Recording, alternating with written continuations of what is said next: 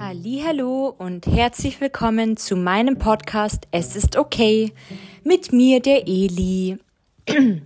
ja, herzlich willkommen zurück, ähm, eine neue Folge und ähm, ja, es bricht die 51 an, Folge 51, also ähm, die Hälfte von 100 haben wir jetzt schon hinter uns und ich muss sagen, die 50. Podcast-Folge war für mich schon eine besondere. Das habe ich aber eher tatsächlich im Nachhinein bemerkt, als ich dann einfach gesehen habe, dass dieses, dieses genau explizite Thema, dieses Kapitel mir echt krass die Augen nochmal geöffnet hat und ich das so wichtig fand, das euch zu sagen und irgendwie das aufzuschreiben und ähm, aus diesem Buch und aus, aus so einer Expertensicht das zu bekommen und darin so oft und so viele Muster zu entdecken, die man selber hatte oder ähm, wie es mir geschehen ist in meiner Jugend und Kindheit in der Erziehung und in der Entwicklung und so und das ist echt krass. Also wenn ihr ähm, das aus dieser Sicht nochmal hören möchtet, das ist wirklich eine, finde ich, sehr, sehr gute Folge, um das da ein bisschen mehr rauszuhören und zu verstehen und ähm, vielleicht sogar auch das anzuwenden für euch, ähm, dass ihr einfach denkt, also anders darüber denkt, beziehungsweise tiefer an eure Wurzeln geht, beziehungsweise äh, schaut, was in der Vergangenheit ähm, gewesen ist, weil meistens sind, wie gesagt, diese ähm, ja, Entstehungs- und Krankheitsbilder eben in der früheren Zeit entstanden und ähm, das ist schon echt richtig interessant, finde ich. Ähm, ja, genau. Also wollte jetzt kein Eigenlob machen, aber ähm, nur nochmal das Revue passieren lassen. Und weil mich ähm, jemand darauf hingewiesen hat, ähm, nur ein kleiner Disclaimer vorweg, bevor ich ein neues Thema mit euch anfangen möchte heute.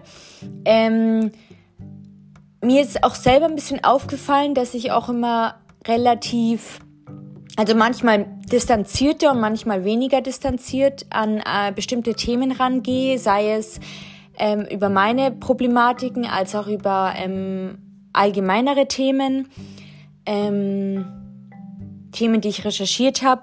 Es ist generell, also die Sachen, die mich selber betreffen, es ist oft so, dass ich in einem Podcast oder jetzt in den ganzen Folgen eigentlich eher mehr positiv wirke und auch ähm, schon ein bisschen ähm, zuversichtsvoller rede. Und das habe ich auch mitbekommen und das wurde mir auch geschildert.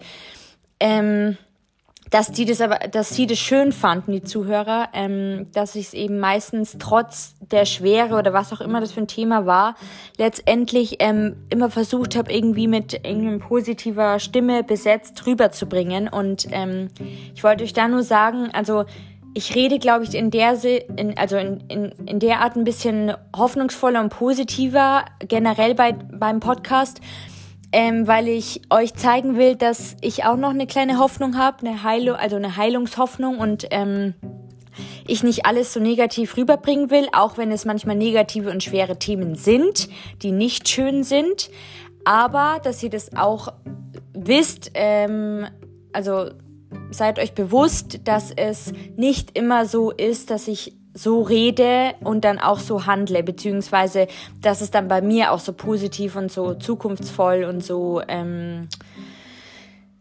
ja, so, so freudig und so hoffnungsvoll ist. Also das ist, ja, wenn ich in, in dem Podcast, wenn ich die Folgen aufnehme und euch reinspreche, dann ähm, denke ich mehr an euch und freue mich mehr, dass ihr mir zuhört und dass ich wieder äh, mit euch über bestimmte Themen reden kann und wieder ein neues Thema aufmachen kann.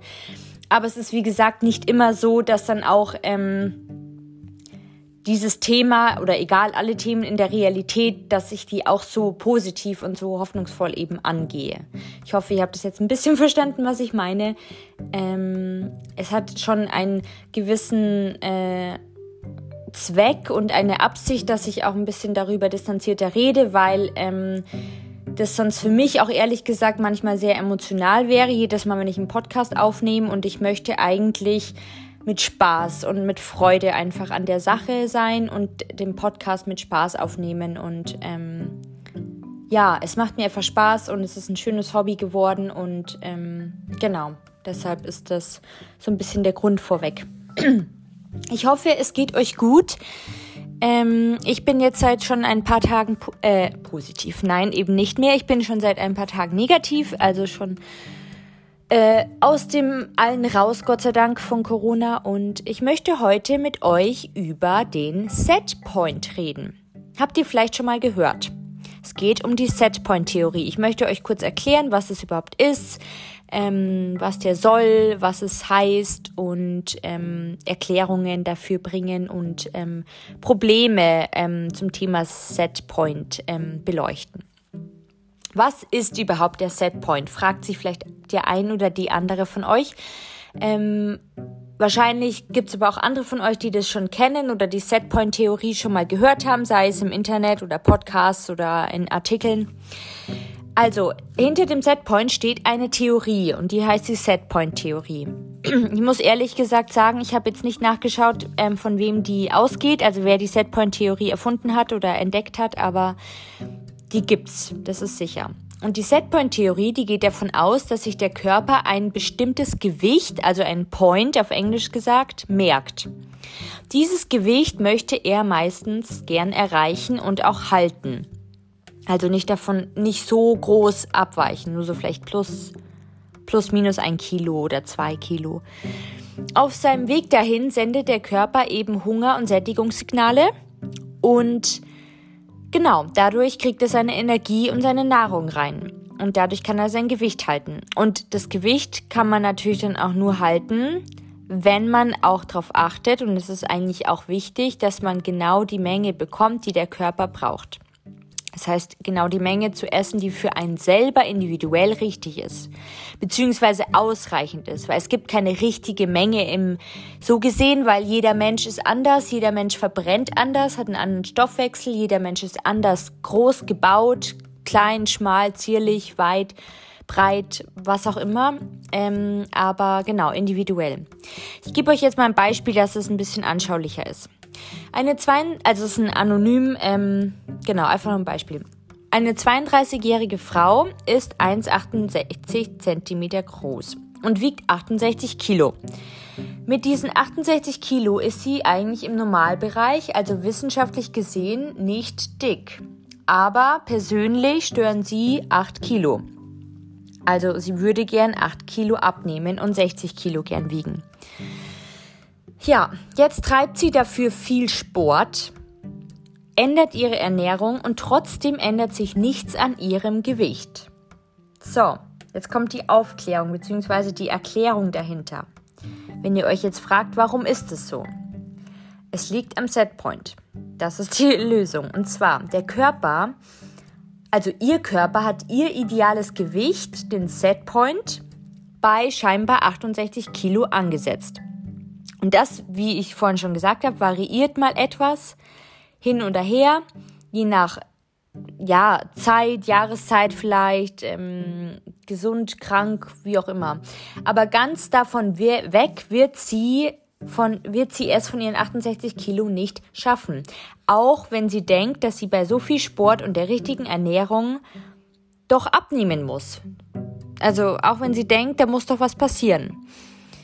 Ähm, der Clou ist, sie müsste wahrscheinlich noch mehr in ihrem Leben ändern, also noch radikaler sein, noch krasser sein und eben dadurch, haltet euch fest, eventuell sogar einen falschen oder krankmachenden Weg einschlagen, um die 60 Kilo zu erreichen. Ich will jetzt nicht ähm, noch ein anderes Kapitel aufmachen, aber wie gesagt, dieser Satz zeigt schon, es kann eben auch in die krankhafte ja, zum Beispiel Essstörungen gehen oder ja, gibt ja verschiedene Formen von Essstörungen. Ähm, genau, also von daher ähm, muss man da sehr aufpassen, generell bei Diäten und wenn man abnehmen will und das kennt ihr bestimmt oder einige von euch. Das ist das Problem beim Setpoint. Wir können diesen Punkt, also den Setpoint, schon verstellen, sowohl nach unten als auch nach oben aber das passiert oft ungewollt. Denn unser Körper ist langsamer in der Entwicklung, als wir uns das wünschen. Er hängt noch in der Steinzeit fest, in der es eben Hungerperioden regelmäßig gab. Die, die, kamen immer wieder und wir hatten früher nicht immer zu jeder Zeit gleich viel genug Essen. Und ähm, ja, deshalb kann man diesen Setpoint, wenn man ihn umstellen will, sehr, sehr langsam umstellen und es dauert und ähm, der Körper ist eben erstmal langsam in der Entwicklung, weil er eben das von früher gelernt hat und es ja eigentlich ein Schutzmechanismus ist, den wir aber jetzt noch teilweise mit uns rumschleppen. Wenn wir also weniger als zuvor essen, sinkt zunächst das Gewicht. Das ist diese, dieser Klassiker, die ersten zwei, drei Wochen, dass man voll motiviert, man isst gesund oder man isst weniger man reduziert Zucker, wie auch immer, was, was man für eine Ernährungsumstellung macht oder was man für Regeln sich auferlegt. Am Anfang geht das Gewicht erstmal runter. Auch relativ schnell. Kommt immer darauf an, wie viel Kilos. Aber irgendwann merkt eben unser Körper, dass er auf Dauer nicht mehr genug versorgt wird. Und genau da ist der, der Clou, der Punkt, weil dann schaltet sich der sogenannte Notfallmodus an, wie früher zum Sparen und er geht in den Sparmodus. Der Körper schraubt also seinen ganzen Grundumsatz und das ist die Energie, die er für Atmung, Durchblutung, Verdauung, Kreislauf, alles Mögliche an, an Abläufen benötigt, schraubt er eben herunter, seinen Grundumsatz. Das heißt, er passt seinen Verbrauch an die Aufnahme von Essen an. Das heißt, wenn ihr weniger esst, am Anfang nehmt ihr noch leichter, schneller ab, aber dann irgendwann stagniert's. Und das ist eben der Klassiker, dass dann der Verbrauch sich auch reduziert. Und zwar so viel, wie ihr auch aufnehmt. Das heißt, wenn ihr wenig esst, verbrennt der Körper auch wenig, weil er halt weiß, dass er nicht viel bekommt und er möchte ja nicht an die Reserven gehen. Beziehungsweise er spart damit Energie, also er spart damit Kalorien, weil er ja merkt, dass ihr ihm nicht so genug ähm, an Nahrung gibt wie früher. Und an diesen Zustand der Unterversorgung passt sich dann eben auch der Setpoint an, also das neue Idealgewicht für die Hungerperiode an. Das kann zwar dann auch e etwas niedriger sein, wie zum Beispiel bei der Frau bei 65 Kilo, aber der bleibt dann meistens so, weil er sich dann eben dran gewöhnt, dass er in dieser Unterversorgung ist, solange ihr ihm nicht genug gebt, beziehungsweise gleich bleibt. Zusätzlich passiert dann noch etwas. Der Körper, der legt relativ schnell und instinktiv Fettreserven an. Wie eben früher gegen Hungerperioden. Das heißt, sobald wir dann mal etwas mehr essen in dieser Zeit, wo wir eigentlich abnehmen wollen, um eben wieder vielleicht für eine Hungerperiode genug Energiereserven zu haben, das heißt, er legt die Fettreserven an, obwohl wir eigentlich abnehmen wollen, aber er spart dadurch die Energie, indem er eben nicht viel abbaut, beziehungsweise eben die Fettreserven, das, was reinkommt, sofort als Fettreserven speichert, damit er eben noch genug Energiereserven hat. Und dann ist es natürlich klar, dass dann zunächst die Gewichtsabnahme stoppt. Und diese Überlebensstrategie unseres Körpers wird uns dann eben zum Verhängnis. Jetzt fragt ihr euch vielleicht, wie kommt man da wieder raus? Das ist ja so ähnlich wie eben Diät, dieser Diätkreislauf, dieser Circle und dieser eigentlich Teufelskreislauf. Man kommt ja wieder raus, indem man den Körper wieder Step by Step, Step, also wirklich ganz langsam daran gewöhnt, dass er wieder regelmäßig genügend Energie, also genug Nahrung bekommt. Und zwar genau die Menge, die ihr eigentlich braucht. Das heißt, ihr müsst wieder Schritt für Schritt, wochenweise, tageweise immer ein bisschen mehr essen und es auch steigern und aber auch ihm mehr geben, als ihr ihm früher gegeben habt, als ihr abgenommen habt. Weil er wird nicht mehr abnehmen, weil er sich auf die Fettreserven an die hält und eben nicht mehr viel Kalorien verbrennt, weil ihr ihm davor nicht viel gegeben habt. Aber wenn ihr dann wieder Step by Step ihn dran gewöhnt, dass er dann merkt, dass ihr genügend Nahrung ihm zugibt, dann merkt er irgendwann, dass man mit also dann merkt ihr irgendwann, dass man mit normalem Essen, in Anführungszeichen normalem Essen, abnimmt. Also das heißt, irgendwann seid ihr dann wieder auf eurem früheren Niveau vom Essen her und nehmt aber dann ab und nicht zu, weil der Körper sich daran gewöhnt hat, dass ihr wieder mehr bekommt Und der Körper, das ist halt wichtig, der Körper baut, sobald er uns wieder mehr vertraut. Und das kann eben auch teilweise echt länger dauern, also wirklich paar Monate. Das kann auch ein, zwei Jahre gehen. Aber es lohnt sich. Weil der Körper baut dann die angelegten Fettpolster, die er davor angelegt hat, zur Sicherheit, die legt er dann ab, weil er sie nicht mehr braucht. Und dann habt ihr wieder das geschafft, dass der Körper euch vertraut, dann müsst ihr eigentlich dabei bleiben weil sonst kommt ihr wieder in diesen Circle und dann vertraut euch wieder nicht und dann macht ihr euch eigentlich auch ein bisschen äh, diesen Setpoint kaputt, weil der wird dann wieder kommen, beziehungsweise er wird dann wieder niedriger sein, aber erstmal eine Zeit lang und dann werdet ihr wieder zunehmen. Also es ist schwer, den Setpoint ganz natürlich richtig weit runterzubringen von dem ursprünglichen Setpoint. Das heißt, vielleicht ein, um ein, zwei Kilo ja, aber um gleich acht oder zehn Kilo wie bei dem Beispiel bei der Frau ist es schon sehr, sehr schwer, beziehungsweise das, da müsste man sehr, sehr viel Veränderungen vornehmen und das dann immer auch beibehalten. Und das ist dann auch, wie gesagt, die Frage, ob das dann noch gesund ist und ein gesundes Leben ist oder ob das nicht schon eine Sucht geworden ist. Oder eine Krankheit eben, genau.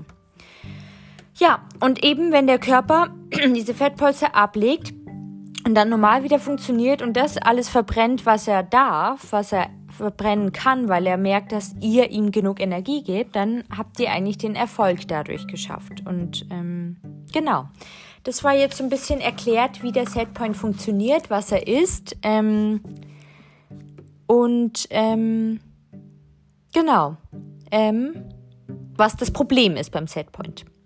Ich hoffe, das hat euch ein bisschen ähm, interessiert, vielleicht auch die Augen geöffnet, vielleicht habt ihr ein bisschen mehr auch verstanden, wie euer Körper funktioniert und ob ihr das schon mal gehabt habt, vielleicht mit, mit Thema Abnehmen oder irgendwie versuchen, auf ein anderes Gewicht zu kommen und dabei zu bleiben, dass es eben nicht so leicht ist, ist die Erklärung, die ich euch dafür jetzt mit dieser Theorie genannt habe. Und ähm, die es wirklich. Es gibt zwar immer noch Leute, die sagen, Setpoint-Theorie, also Kritiker, die stimmt nicht, das gibt's nicht, aber wenn ich ehrlich bin, ich glaube schon, also ich selber für mich glaube schon, dass, ein, dass jeder Körper ungefähr so bei seinem gleichen Gewicht bleibt, das natürlich auch aber im Normalbereich sein sollte oder Normalbereich ist ähm, kein Körper ist umsonst ähm, unterernährt oder absichtlich im Untergewicht. Der würde dann immer hochgehen wollen und mehr zulegen wollen.